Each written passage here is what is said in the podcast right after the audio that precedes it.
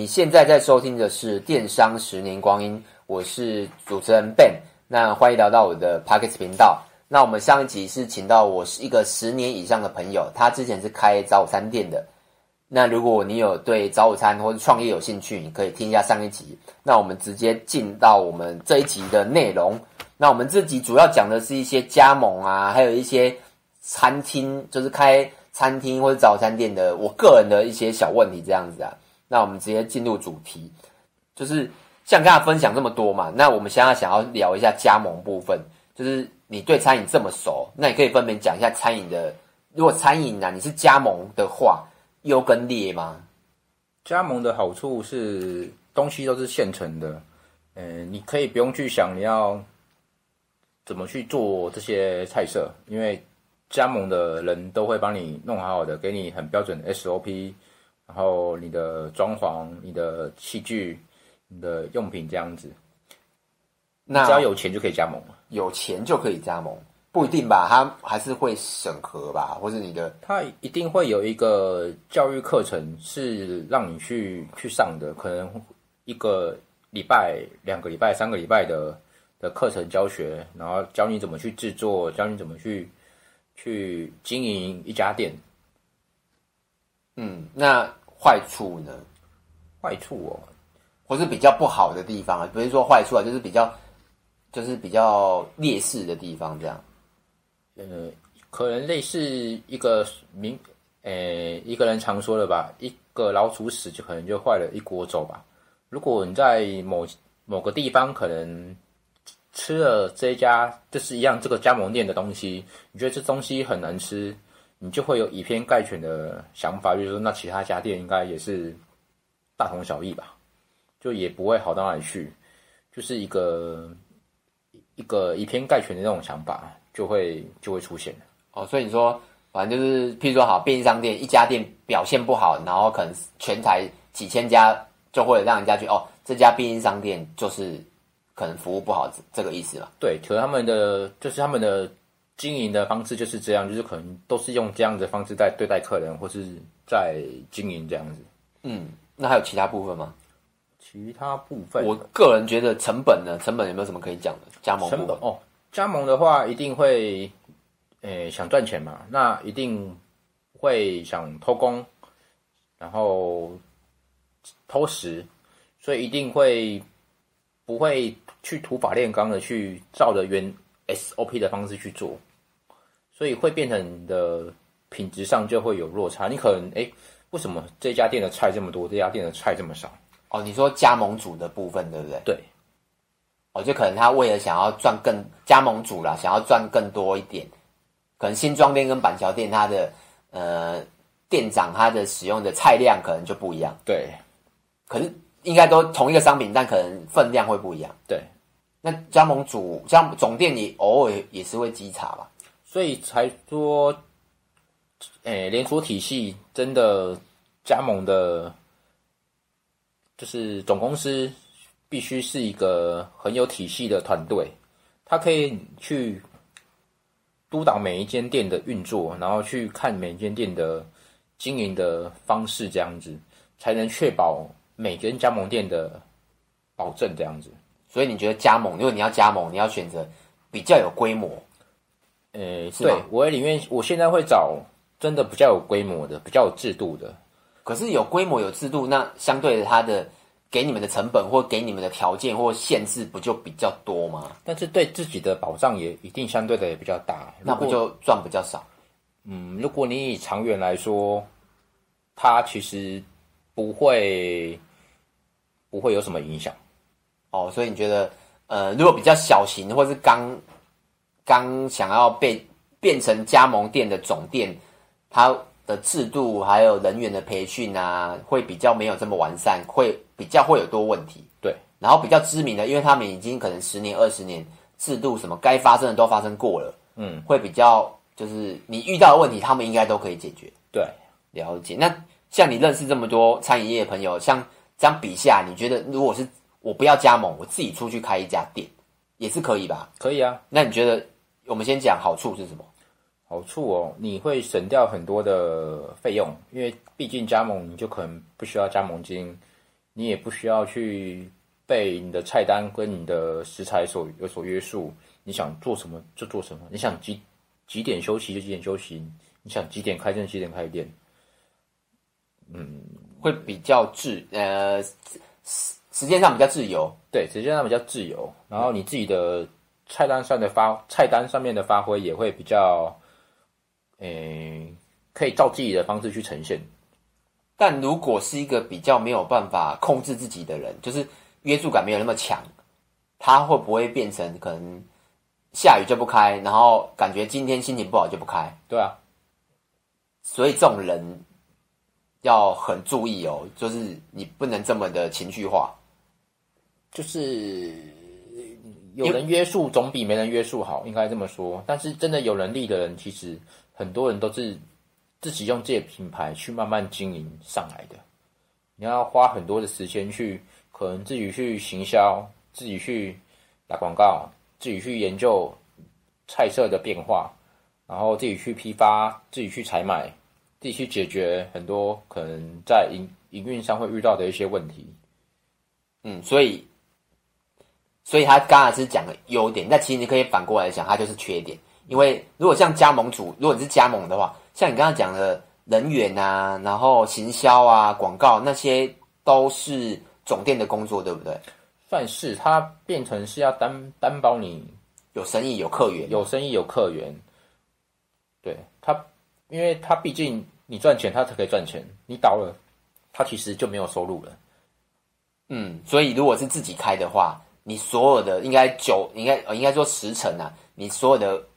人事、客源、人员全部都是自己要承担。对，哎，那像好奇问一下，像加盟，你要加盟的时候啊，那或是自己，因为自己开，你一定要自己去评估这条街上这这间店适不适合开，或是有没有人，对吧？对。那加盟的话，他会帮你评估，还是什么方？可能会是什么方式？不然你怎么知道这家店会不会起来？加盟的团队他们都会有有。他们的团队的人员，他们会觉得说，这个地区可能是上班族，他可能就是适合开一个时段，或者是他会评估说，附近的早午餐店，或是早餐店，或是学校什么的，适不适合在这边的区块，然后去做一个扎根的一个动作，这样子。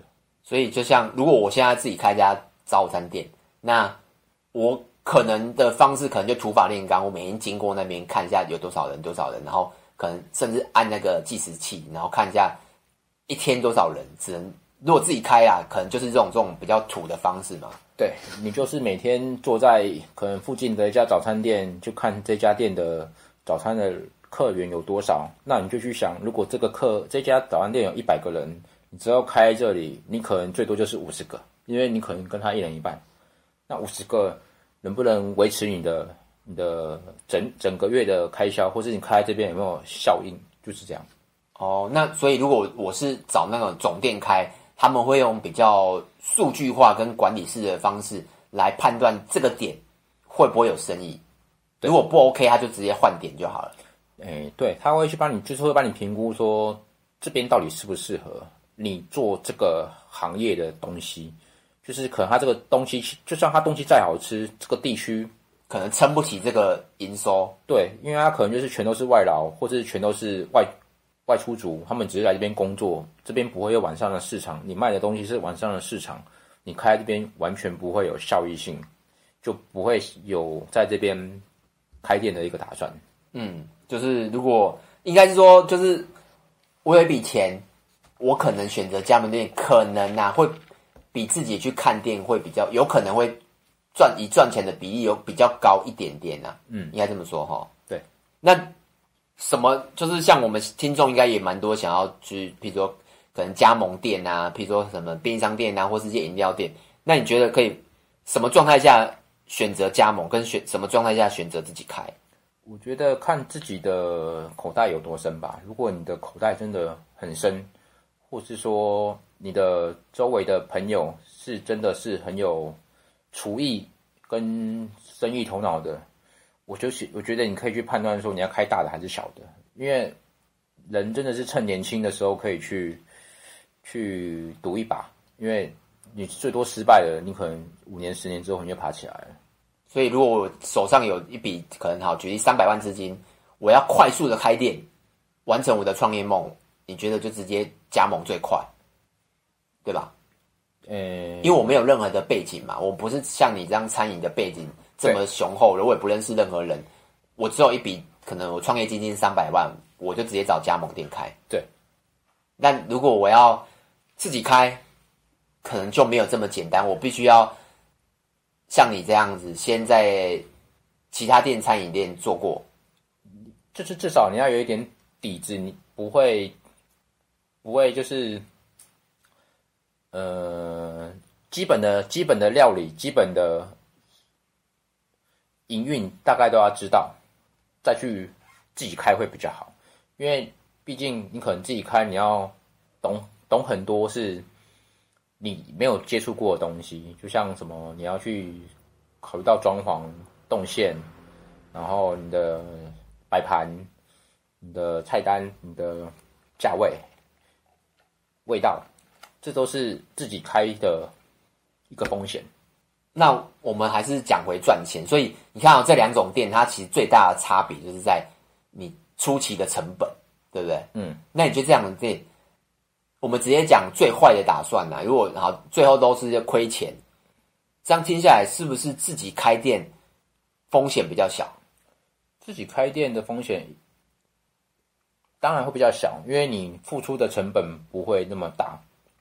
你可能不用像加盟的，这就是要需要一笔加盟金，跟一个很店面的一个装潢，它可能就是完全你要照它的格局去做，你付出的钱可能就就像说一间加盟店，你可能全部都是需要全新的设备、全新的餐盘，但是你可能自己开，你可能需要你你可能只要买个一个二手的一个器具，你就可以去做一样的营运这样子。嗯，所以如果你的资金雄厚，就是直接去找加盟店嘛。但如果你是呃，你手上只有一笔哈，五十万哈，其实五十万也可以开店吧，对不对？可以啊。那你就是因为五十万开一家店，那说经营不好，你就只是赔五十万。对，因为你只要不要再投入，就是赔五十万。可是你要去抓我的话，我现在都会觉得说，我就是要抓三个月的那个叫什么金，就就是预留金，你要有三个月到四个月，就是。因为有可能生意不好，对，你有可能有三个月，你总不可能只开一个月五十万就觉得没赚钱，你整个五十万就砸了就没了。你一定是需要一个三个月到半年的时间，去慢慢的营运，一定要让生意可以上来嘛。那你就是需要一个时间的的磨合，嗯，所以你就是需要一笔钱，是让让你去慢慢磨磨磨这样子。那像你是开加盟店嘛？就我了解你。你们初期也是花了几百万装潢，就是你可以稍微讲几个重点，因为讲太深，听众可能听不懂。你讲几个重点，说你看我我花了一笔好三百万开一个加盟店，那我还没开之前，我怎么评估？我怎么回本呢？就是你像我现在如果有资金，我想要开一家加盟店，那我相信还没，我相信这边应该也有开曾经开过，或是都听朋友开过哦，他赔了三百万，那有没有比较？可以让大家先预知的方式说，哦，我这样做下去什么时候回本？那怎样才算值得？有没有比较公式？呃，有没有什么公式我可以快速的知道，或是比较简单的计算说，我要到底值不值得做这件事？我相信网络上也有很多啦，可以大家可以去 Google 一下。那我觉得，如果真的有曾经做过的人来讲出这些话，我觉得可能更有价值性。那有没有什么公式可以呃让我们听众比较简单的理解？我觉得，如果开的地点啊是那一种很高单价的高高阶段的地区的话，它就是可以有有价，然后最好再有量。其实你两三百很快就回来了。但是如果你开的是高就是高地段的地区，你有高单价，但是你没有量，其实你会做得很辛苦，因为不会每个人每天。同样的人，就是每天或是一个礼拜给你去很多次去光顾你的店。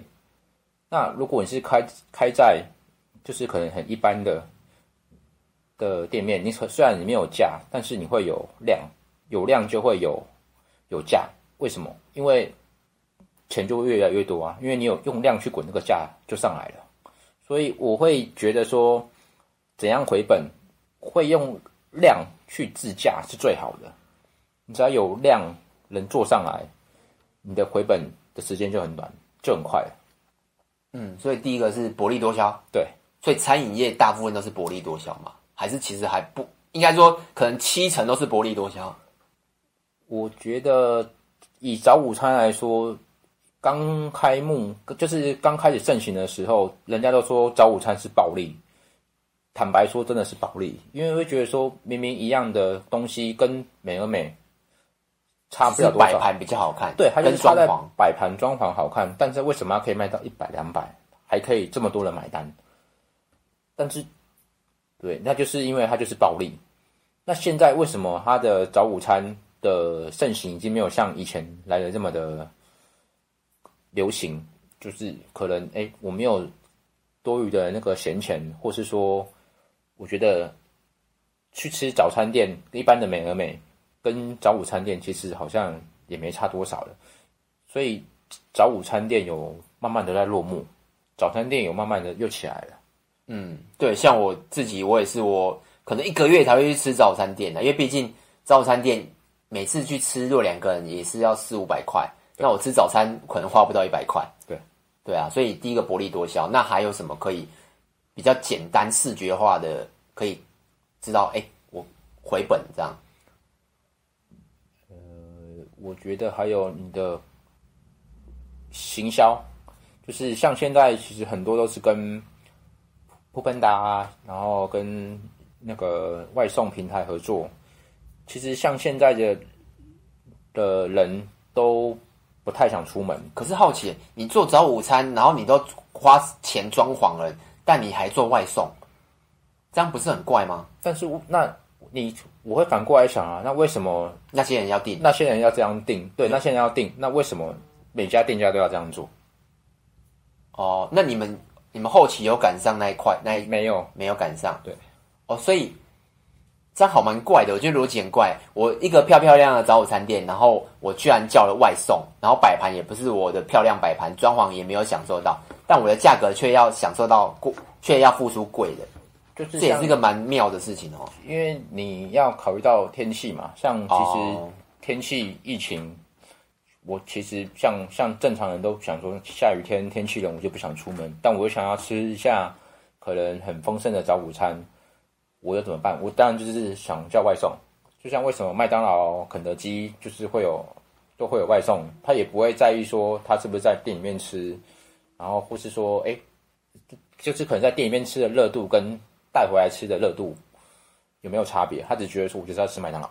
嗯，所以第二个应该是说，你有没有办法在呃，因为餐厅最大的问题点是闲置的时间，就是你看你开间餐厅，如果过中午跟晚上，那其他时间呢，客人一定是最少的。所以如果你可以有办法，譬如说使用外送，然后来弥补你的营业额。